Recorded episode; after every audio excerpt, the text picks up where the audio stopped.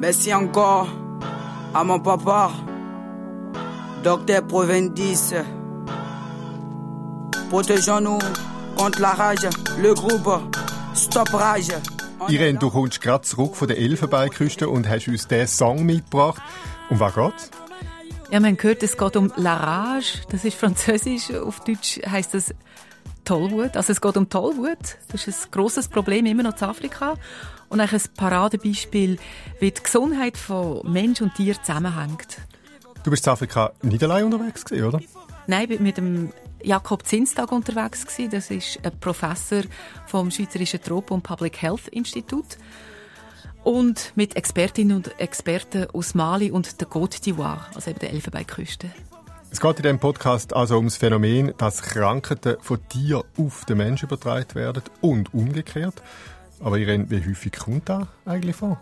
Ja, wir denken, das sei so selten, oder? Weil wir haben so das menschenzentrierte Krankheitsbild. Alles, äh, was uns äh, befällt, das kommt nur bei uns vor. Dabei, bei den Infektionskrankheiten ist es wirklich schlagend, dass wir hier nicht allein auf dem Planet sind. Man schätzt, dass je nach Region oder Zeitraum 60 bis 75 Prozent von allen Infektionskrankheiten eigentlich aus dem Tier stammen. Ach, krass. krass. Ja, das ist ziemlich krass. Man weiss das eigentlich schon lange, dass das so ist. Äh, und trotzdem hat man das immer so ein bisschen ausblendet. Jetzt, eigentlich seit Corona, ist das Thema, ist das ein grosses Thema bei den Gesundheitsfachleuten. Aktuell zum Beispiel bei der UNO-Vollversammlung in New York. Die steht ganz im Zeichen von der öffentlichen Gesundheit. Wir wollen gewappnet sein für die nächste Pandemie und vorbeugen. Und da spielt eben One Health, also das Zusammendenken von Tiergesundheit und Menschengesundheit, eine grosse Rolle. Über da reden wir heute hier bei Kopf voran im Podcast von der SRF Wissenschaftsredaktion.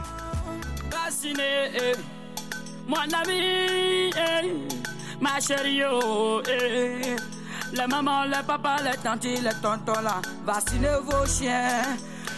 Irene, One Health ist ein Schlagwort in dieser Sendung. Gesundheit von Mensch und Tier zusammendenkt, könnte man da etwas so übersetzen? Ja, das finde ich eigentlich sehr eine gute Übersetzung. One Health ist nicht neu, hast du vorher schon gesagt, aber es hat einfach an Bedeutung gewonnen. Es hat plötzlich eine grosse Bühne bekommen. Ein Zeichen ist, dass sich vier grosse internationale Organisationen zusammengeschlossen haben und auf eine Definition geeinigt, darunter die Weltgesundheitsorganisation WHO. Und ich möchte vielleicht einfach schnell, damit man sich etwas vorstellen kann, die Definition vortragen. Irene spickt und nimmt das Buch. Genau. Also One Health ist ein integrierter, vereinheitlichender Ansatz, der darauf abzielt, Gesundheit von Menschen, Tier und Ökosystem nachhaltig auszugleichen und zu optimieren. Der Ansatz erkennt an, dass die Gesundheit von Menschen, Haus- und Wildtier, Pflanzen und von der weiteren Umwelt, einschließlich der Ökosystem, eng miteinander verbunden und voneinander abhängig sind. Das ist die Definition. Okay, da hat man versucht, wirklich einfach alles zusammenzupappen. Ist also nicht ganz einfach. Wir müssen da, glaube ich, ein bisschen auseinandernehmen. Äh, mach mal ein konkretes Beispiel. Also eben, wenn man über One Health redet, dann muss man über Zoonosen reden. Zoonosen, das sind Krankheiten, Infektionskrankheiten, die von den Tier auf den Mensch übertragen werden und ja, wir haben es ja schon gesagt, das ist sehr viel häufiger, wenn dass man denkt. Auch Krankheiten, wo wir gar nicht daran denken, dass sie, dass sie eigentlich aus dem Tier stammen, wie zum Beispiel Mumps oder, oder Masern oder äh, Corona. Oder? Corona ist ein schlagendes Beispiel. Dort, dort vermutet man, dass es aus der Fledermaus kommt. Es ist noch nicht ganz gesichert. Aber auch die anderen Coronaviren, äh, SARS-CoV-1, dort weiss man, dass es aus der Fledermaus gekommen ist. Das MERS-Coronavirus kommt aus dem Dromedar. Dann gefährlichere neuartige Viren, HIV, Ebola, Marburg, auch die kommen alle aus dem Tier. Und bei Ebola und Marburg zum Beispiel, dort weiss man auch, dass es aus der Fledermaus kommt. Du nennst immer wieder die Fledermaus. Warum ist die so häufig ein Reservoir? Ja, das ist eine spannende Geschichte. Ähm, Wahrscheinlich, weil es zuerst mal so viel von ihnen gibt. Es gibt 1400 Fledermäuse. Also es ist das häufigste Säugetier überhaupt. Jetzt, warum kann der in ihr Immunsystem so viele Viren kontrollieren? Äh, diese Frage, die haben schon viele Virologinnen und Virologen versucht zu erforschen. Also das heißt, Fledermäuse werden selber eben gar nicht krank in dem Fall, oder wie? Ja, genau. Sie, sie äh, kontrollieren die Viren, das heißt, sie haben sie in sich, aber sie erkranken nicht dran. Und das hat offenbar zu tun mit ihrer Flugfähigkeit. Fledermäuse sind ja die einzigen Säugetiere, die, die fliegen können. Das braucht Energie, der Stoffwechsel wird angekurbelt, dabei entsteht Schadstoff. Und die Forschung vermutet jetzt, dass Fledermäuse im Laufe der Evolution Strategien entwickelt haben, um die Schadstoffe in Schach zu halten und dass die gleichen Strategien eben gleichzeitig Viren und andere Krankheitserreger und Entzündungen können kontrollieren Und aus den Fledermäusen und eben auch anderen Tieren könnten die Viren je nachdem noch über Zwischenwirt in uns Menschen gelangen. Jetzt hast du vorher gesagt, in dieser furchtbar komplizierten, langen äh, Definition, die du uns vorgelesen hast, es hänge alles auch mit dem Ökosystem zusammen. Äh, inwiefern denn? Es ist so, dass die Ökosysteme ähm, lang, lange Zeit, über Jahrhunderte in unserer Vergangenheit in einem Gleichgewicht sind und jetzt durch menschengemachte Veränderungen wie beim Klimawandel wie aus der Balance geraten sind. Und das steigert das Risiko für Zoonose. Schlagen ein Beispiel, ähm, dass man Wälder abholzt, also Primärwälder, und die zu Nutzflächen macht für die Landwirtschaft. Dann kommt es zu so Kontaktzonen zwischen Gebieten, die früher unberührt sind und eben Zonen, wo sich Menschen und Nutztiere aufhalten. Das heißt, die Chance, dass Erreger aus so naturbelassenen Gebieten können überspringen an diesen Rändern, an diesen Schnittstellen, das ist sehr viel grösser geworden. Und da gibt es noch andere Risiken, wie Wildtierhandel, Wet Markets ist nicht das einzige Beispiel. Das ist international. Buschfleisch wird in Europa gehandelt. Da gibt es Zahlen dazu. Ähm, dann aber auch Wildtiere, die in Grossfarmen gezüchtet werden, Nerz, Füchs, Hermelin und so weiter. Das heißt, mehr Menschen verhalten uns so das Risiko für so, für so Zoonosen, dass das steigt und dass so Übersprünge aus dem Tier immer schneller passieren. Jetzt bist du zurückgekommen, Anfang Woche aus Afrika, hast dort ein Projekt zu Tollwut, wir haben es gehört, äh, angeschaut. Du hast am Anfang schon gesagt, Tollwut ist an der Elfenbeinküste offenbar immer noch ein riesiges Problem. Also riesig vielleicht nicht, gemessen an anderen Krankheiten. Wir denken an die grossen drei, HIV, Tuberkulose, Malaria, das sind immer noch so die Big Burden. Okay. Aber es ist ein Problem. Also es ist nicht einfach ähm, nichts. Ähm, das Ausmaß der Tollwut weltweit es gibt 60.000 Todesfälle pro Jahr. In der Côte d'Ivoire sind es etwa 1000, die jedes Jahr an der Tollwut sterben, vor allem Kinder. Bei einer Bevölkerung von 28 Millionen Einwohnerinnen mhm. und Einwohnern. Ähm, aber man kann, die, man kann die Krankheit ausrotten und äh, die WHO hat sich auf die Agenda gesetzt. Man will Tollwut weltweit und eben auch in Afrika bis 2030 ausrotten. Bei uns ist sie ja schon längstens verschwunden, zum Glück. Bei uns sind es vor allem die Füchse gewesen, äh, wo sie verbreitet haben. Ich mag mich erinnern als Kind die Hühnerköpfe, die man ausgeleitet hat. Genau, genau. Oder die orangen Schilder, weiß genau. nicht, ob die magst erinnern. Doch, doch, genau. Die hängen bei uns zum Teil immer noch. Ich habe gesagt, Achtung. Angst davor als Kind. Mm, mm. Ähm, sind es in Afrika auch Füchse oder wer überträgt dort die Krankheit vor also, allem? Also, nein, eben dort sind es nicht Füchse, sind die Hauptüberträger sind die Hunde. Streuner, oder wie? Mm, ja, das denkt man, oder? Weil die laufen frei um. Aber Tatsache ist, äh, an der Elfenbeinküste und eigentlich auch in den meisten afrikanischen Ländern, habe ich mir erzählen auf meiner Reise, haben, alle Hunde haben einen Besitzer. In der Elfenbeinküste gibt es ähm, Impfkampagnen für Hundebesitzer wo von der Gesundheits- und der Tierbehörde im, im Land lanciert worden ist.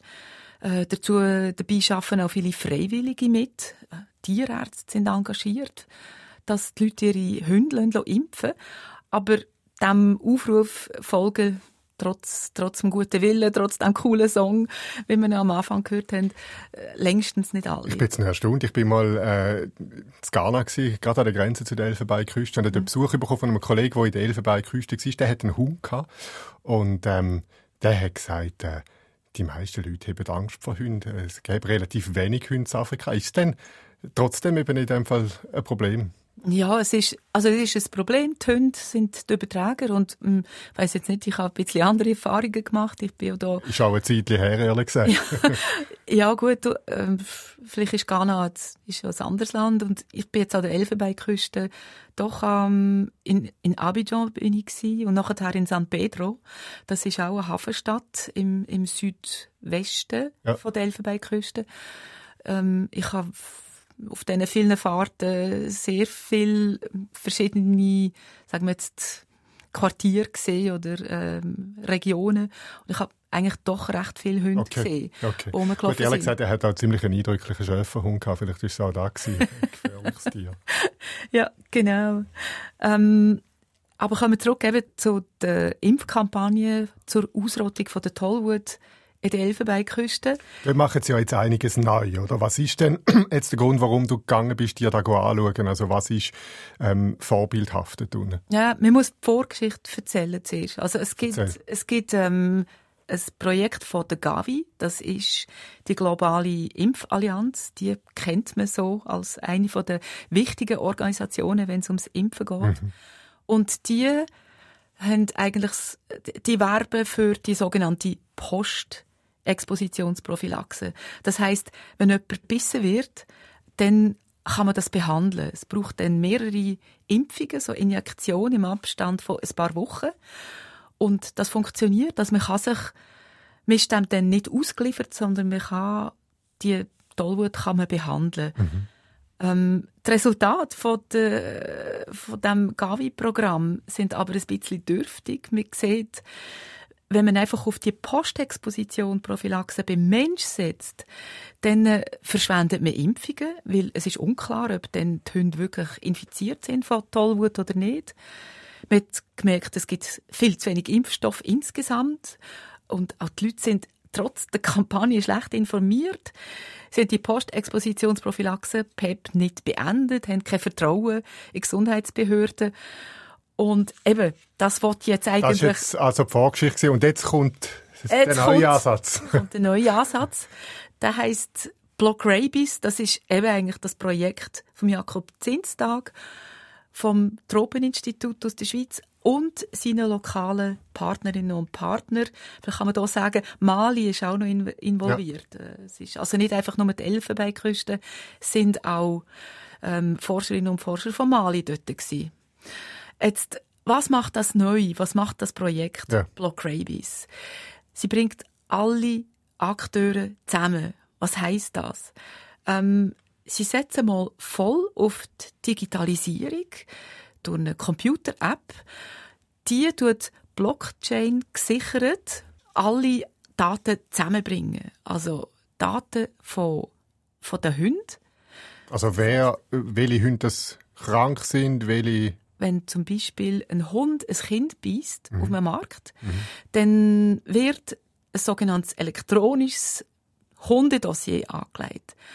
Man macht einen Schnelltest beim Hund, ist der positiv oder nicht, und all das fließt elektronisch in die in das in Dossier, die App in, in die App rein. Und da hat dann jeder Zugriff und, und kann nachschauen, und, wo die App hat, oder wie denn? Und Gleichzeitig, das ist wichtig, ähm, tut man ein Patientendossier anlegen, wo auf der gleichen Plattform ist. Und was man auch noch macht, ähm, die ganze Impfstoffversorgungskette kommt dort auch drauf. Das heißt, man weiß jederzeit, äh, wo gibt's wie viel Impfstoff. Okay, aber ich verstehe es richtig, das ist eine Plattform, eine App, nur für die Spezialistinnen und Spezialisten, nicht für die einfachen Leute ähm, nein, vor Ort. Nein, ja. nein, nein. Das heißt eben, sie ist Blockchain gesichert. Zugang haben äh, die Fachleute, das heisst die Veterinäre, die, ja. also Tierärzte, aber auch die Hausärzte, dann Behörden, ja. und zwar auf beiden Seiten, Tiergesundheitsbehörden, äh, äh, Gesundheitsbehörden, also Menschengesundheitsbehörden. Und die, sehen, die können jederzeit schauen, was ist ähm, bei einem bestimmten Fall passiert, also wo bewegt sich das und vor allem sie können Daten abgleichen, also mhm. sie können, äh, sagen wir, früher hat die Information, ob ein Hund positiv war oder nicht, Tollwut positiv oder nicht, die Information, bis die zum Beispiel bei den Behörden angelangt ist, es hat über einen Monat gedauert oder okay. wochenlang. Und jetzt ist das quasi auf Knopfdruck. Das heißt, es ist das, was man eigentlich sich wünscht. Oder? Es geht viel schneller, man kann Ausbruch, Ausbruchsherde auch je nachdem dann verhindern, respektive möglichst schnell eindämmen. Verstanden ich es richtig? Also Ausbruchsherd in dem Sinn gibt es bei Tollwut nicht. Es braucht wirklich einen Hundebiss. Mhm. Ähm, aber das Entscheidende Aber der kann ja dann weitere beißen, oder? Wenn er tollwütig ist. Ja, gut. Ich kann mir auch erzählen, dass in Afrika, wenn das passiert, auf einem Markt zum Beispiel, mhm. dann gibt es so äh, grossen Volksaufstand, dann wird der Hund eigentlich an Ort und Stelle wird, äh, Häufig wird er tötet oder man bringt ihn ins lokale Tollwutzentrum und dort wird er in Gewahrsam genommen. Okay. Das heißt, die Leute, haben, die Leute haben Angst vor der Tollwut, aber sie haben dann auch bei einem Hund, der sich so auffällig verhält, ähm, haben sie eine grosse Wut und der wird, der wird, äh, der wird kontrolliert und in Gewahrsam gebracht. Ich will ganz schnell einen Bogen noch machen, aber erzähl mir schnell, wie die Krankheit verläuft. Sie kommt vom Hund, überträgt sich auf den Mensch und im Mensch ist dann fertig oder geht es vom Mensch noch mal weiter mit der Tollwut? Nein, er ist eigentlich, der Mensch ist eigentlich das Endreservoir und vor allem die Krankheit ist ja tödlich. Also er, immer. Die, ausser eben, man macht die Postexpositionsprophylaxe. Und, dann hat man aber gute Chancen. Und dann, dann kann man geheilt werden. Ja. Also, man wird dann geheilt. Das ist ein Verfahren, das gibt es seit 100 Jahren, das ist von Louis Pasteur entwickelt worden, das ist etabliert. Aber eben, weil das Vorgehen bisher nicht koordiniert war in Afrika, ähm, sterben eben immer noch viele Leute. Und die App oder die, das Programm, das eben die Akteure zusammenbringen, wird wirklich schauen, dass ähm, Tiermedizin, Humanmedizin, dass die nicht nur miteinander reden, sondern dass sie auch zusammen handeln und vielleicht noch ein Wort eben zu der Technologie. Blockchain heißt, es ist, sind kryptografische Verfahren, wo, wo die Daten sichern. Niemand anders hat Zugriff. Man kann sie nicht manipulieren. Sie sind sicher. Und man kann im Netz die Daten sicher austauschen. Und da ist pionierhaft offenbar, darum bist du dort runtergegangen. Ja, also pionierhaft, ich habe mich das immer gefragt, beziehungsweise ich habe natürlich vor Ort immer gefragt, was ist jetzt wirklich modellhaft an diesem Projekt? Und ich hatte eigentlich immer das Gleiche zur Antwort bekommen. Yes, it is. It is. It, uh, it will be the first of its kind in sub-Saharan Africa. So, um, if it is successful, we hope that it will be rolled out to other sub-Saharan African countries and also use the platform and leverage it to ensure that you know it can work for other disease areas. Da haben wir Michelle Ndero gehört. Sie ist Projektleiterin bei der Organisation EDCTP, äh, Europäisch-Afrikanische Forschungsinitiative von der EU. Sie finanziert das Projekt. Und was hat sie gesagt? Ja, das ist pionierhaft, das ist modellhaft, das gibt's so nicht oder hat es noch nie gegeben. Und modellhaft im Sinn von, die Hoffnung ist natürlich, dass man dann von der Tollwut das kann übertragen kann, dass man es in andere Länder bringen kann und ausweiten auch auf andere Krankheiten. Dass man das Prinzip von der Zusammenarbeit auf andere, eben auf die größeren äh, Krankheiten mit der größeren Krankheitslast kann ausweiten Und entwickelt wurde das ganze Projekt äh, von Basel aus, vom Jakob Zinstag, verstand ich da richtig? Nein, das sind äh, eben also er ist schon so quasi der, der grosse Initiator gewesen. Er hat das Projekt lanciert, aber entwickelt wurde ist es vor Ort. Das heißt, die Zusammenarbeit mit den lokalen ähm, Forscherinnen und Forscher in der Elfenbeinküste und auch von Mali, die ist entscheidend, oder? Also es ist wirklich auf dem Boden von der Elfenbeinküste entstanden und es ist transdisziplinär. Das heißt, es schaffen Tierärzte, Humanmediziner, das Gesundheitspersonal aus diesen Sektoren, Behörden, alle sitzen am Tisch und alle sind eigentlich an diesem Prozess beteiligt gewesen, wo die Forscher ihnen vorgelegt haben. Das heißt, es ist mitdesignt worden von ihnen, nicht irgendwie aufoktroyiert als spinnerte europäische Idee, sondern eben, sie sind von Anfang an dabei gewesen. L'élément essentiel, c'est le processus socioculturel où les acteurs doivent s'approprier de la technologie, leur regard par rapport à la technologie est encore euh, différent parce qu'il y a pas mal de questions sur l'éthique, sur euh, la confidentialité et beaucoup de ces aspects sont importants. Das ist der Bassirou Bonfond. Er stammt ursprünglich aus Togo und ist einer der Forscher, der die App mitentwickelt hat und am Projekt von Anfang an mitgeschafft hat. Er sagt, es geht eben nicht nur ums Technische oder um, um, ums Medizinische. Es geht auch ganz fest um soziale Fragen, um ethische Fragen und äh, dass die Leute, die zu dem etwas zu sagen haben, dass die am Tisch sitzen und sich einbringen können, weil ich eben nicht wenige Fragen und das sind wichtige Aspekte. Jetzt, was mir immer noch nicht ganz klar ist, ich meine, was Sinn macht, ist, dass die Leute zusammenhocken aus den verschiedenen Bereichen und miteinander beraten und sich austauschen.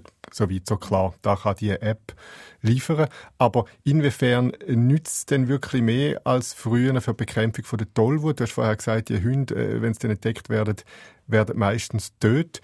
Äh, inwiefern oder, oder wie ist der Mechanismus, dass Tollwut so schnell besiegt werden? Also das wichtige Element ist die Zeit. Oder man ist sehr viel schneller. Die Information fließt nicht mehr verzögert, sondern man weiß, man hat einen, einen Tollwut-infizierten Hund. Also, ob der tot ist oder nicht, spielt in dem Sinne keine Rolle. Sondern man, weiss aufgrund von einem Schnelltestresultat, das sofort übermittelt wird, ui, da muss jemand wirklich die Postexpositionsprophylaxe machen. Und äh, was dann früher versäumt worden ist, oder man hat gar nicht daran gedacht, oder äh, es ist eben kein Impfstoff um gewesen, wird jetzt plötzlich zu einer Dringlichkeit. Man weiss, da ist äh, Tollwutbiss gewesen. Man hat da eine Person, ein Kind, das ist jetzt infiziert sehr wahrscheinlich. Also muss man sofort das machen. Und man hat eigentlich in der Pilotstudie gesehen, dass die Behandlung wirklich angezogen hat. In Mali und in der Elfenbeinküste. Und durch das äh, steigt einfach die Chance, dass man unnötige Todesfälle vermeiden kann. Allez, vas-y, vas-y, mon frère, vas-y, vas-y. Allez, vas-y, vas-y, il faut vacciner ton chien.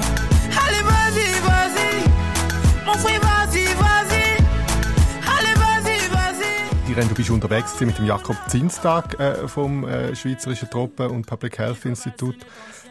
Er ist ein renommierter One Health Spezialist. Aber ich denke jetzt, es geht nicht nur um Tollwut an der Elfenbeinküste. Äh, was will er denn sonst noch erreichen? Es geht ihm einfach auch mal darum zu zeigen, dass das funktioniert, dass also One Health, dass das geht. Es ist, dass er ein Proof of Concept hat. Man kann zusammenarbeiten. Technologien sind ja alle da. Und bei einem pragmatischen, aber auch ehrlichen Vorgehen kann das funktionieren und man kann Resultate äh, erreichen. Und er hat natürlich auch weitergehende Ziele. Also, was er, was ihm vorschwebt, das ist so eine Art One Health Governance auf internationaler Ebene. Und das passiert ja in Ansätzen jetzt schon zum Teil. Also die WHO ist am Thema dran. Jetzt die UNO, die UNO-Vollversammlung im Moment, wo ganz im Zeichen eben von Public Health steht. Der internationale Pandemievertrag, der kurz vor dem Abschluss steht. Das sind Akteure und Ereignisse, die wirklich international etwas bewirken können. Unsere Vorschlag ist eben, dass man die internationalen Gesundheitsgesetzgebungen und die internationalen Tiergesundheitsrichtlinien von der Welttiergesundheitsorganisation miteinander verbindet zu einer One Health Governance, also dass die viel enger zusammenarbeiten. Das hat direkte Auswirkungen, dass man eben Überwachungssysteme, wo auf der ganzen Welt immer noch Trends sind zwischen Tier und Mensch, eben verbindet miteinander. Aber das langt nicht. Wir müssen sicher ganz massiv daran arbeiten, an der Verbesserung von der Biosicherheit, an der Mensch-Wildtier, Mensch-Nutztier-Schnittstellen. Die sind immer noch ungenügend. Und dort geht für mich der Weg tatsächlich über eine UN-Konvention zum einem besseren Tierschutz und auch eine bessere Tiergesundheit. Aber das braucht natürlich einen breiten gesamtgesellschaftlichen Dialog, zum vereinbaren, dass man zusammenarbeiten zur Verhinderung der nächsten Pandemie. Um noch einmal auf äh, Covid zurückzukommen, dort hat man ja sehr auf äh, Medikamente, auf die Impfung und so weiter äh, sich konzentriert. Und der Jakob Zinstag sagt, um die Ursachen von dieser Pandemie zu verstehen, brauche ich wie einen anderen Blickwinkel, einen breiteren ökologischen Blickwinkel. Man kann das nicht weitermachen wie bis jetzt. Die nächste Pandemie, die kommt bestimmt, unweigerlich. Und wenn er sagt, wenn wir so weitermachen wie bis jetzt, dann sind wir eigentlich nicht darauf gewappnet. Man braucht den breiteren Blick auf die Ökologie. Und das ja. ist eben der One Health Ansatz, äh, wo man mehr Umwelt, Wildtier, aber auch landwirtschaftliche Themen mit aufnimmt. Mhm. Mir, mir ist das Thema klar, oder? Was alles schief läuft, dass man immer stärker vordringt in die Tropenwälder, dass man zum Teil, über das haben wir jetzt gar nicht im ganzen Ausmaß geredet, aber sehr grosse Tierhaltungen hat, wo sich ein Virus auch stärker kann verbreiten und mutieren. Mir ist einfach nicht ganz klar, wie man denn das umsetzen soll, wie wirklich etwas laufen soll. Ich meine, wenn jetzt den Realitätscheck machen, dann kommt der Herr Zinstag äh, auf Afrika und sagt, bitte, bitte, äh, roden keine Tropenwälder mehr, bitte machen keine Massentierhaltung wie bei uns. Vielleicht noch weiter denkt, fördert doch bitte euer Gas nicht, dass der Klimawandel das Ganze nicht noch weiter vorantreibt. Das ist ja eigentlich das, was man müsste fordern, aber es ist ja kaum realistisch, dass er denn mit dem bei Staatsführer Gehör findet. Ja, also er würde das auch nie machen. Ähm, er sagt, das wäre paternalistisch oder kolonialistisch. Zum Beispiel, man hat ja jetzt viel gehört im Nachgang zu Covid, man müsste die Wet Markets verbieten. Also das sind die Tiermärkte? Die Tiermärkte, ja genau. Weil man vermutet ja eben, dass aus denen das Virus gekommen ist. Wenn man jetzt die würde verbieten und man würde so international von außen die Forderung stellen, das ist zwar in der Sache richtig, aber Andererseits leben ja von diesen Märkten, da, da hängen ja Existenzen dran. Das sind Menschen, die so ihren Lebensunterhalt verdienen. Und so die Idee, reiche Länder sagen den armen Ländern, was sie zu tun haben, das ist paternalistisch und das geht eigentlich nicht. Das Aber es ist ein Dilemma, oder? Also es ist ein Dilemma, denkt mir. Du hast völlig recht, es ist paternalistisch. Wir würden mhm. sagen, ja, wir müssen diesen Weg gehen.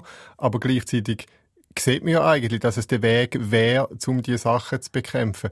Oder sieht er dann ganz andere Ansätze? Mm. Also er sagt, das muss wie von innen rauskommen. Also man muss zulassen, was äh, haben die Leute in diesen Ländern zu sagen, was sind ihre Bedürfnisse. Mhm. Und äh, dann muss aber jedes Land One Health für sich selber aushandeln und was es kann und will machen. Und das geht nur gleichberechtigt. So wie eben das Block Rabies, das Talwood-Projekt in Westafrika, das ist sozusagen auf dem Boden von der Elfenbeinküste entstanden mit den Leuten vor Ort und sie können sich laufend einbringen. Und wenn das am Schluss selber das ist One Health.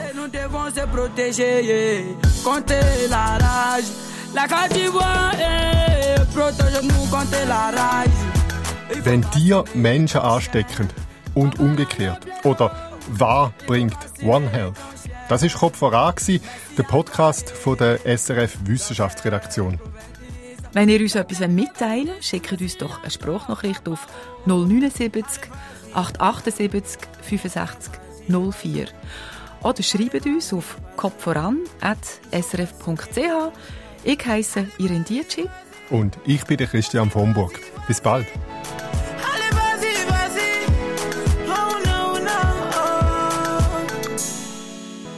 Stop à la rage, population de San Pedro, population de la Côte d'Ivoire.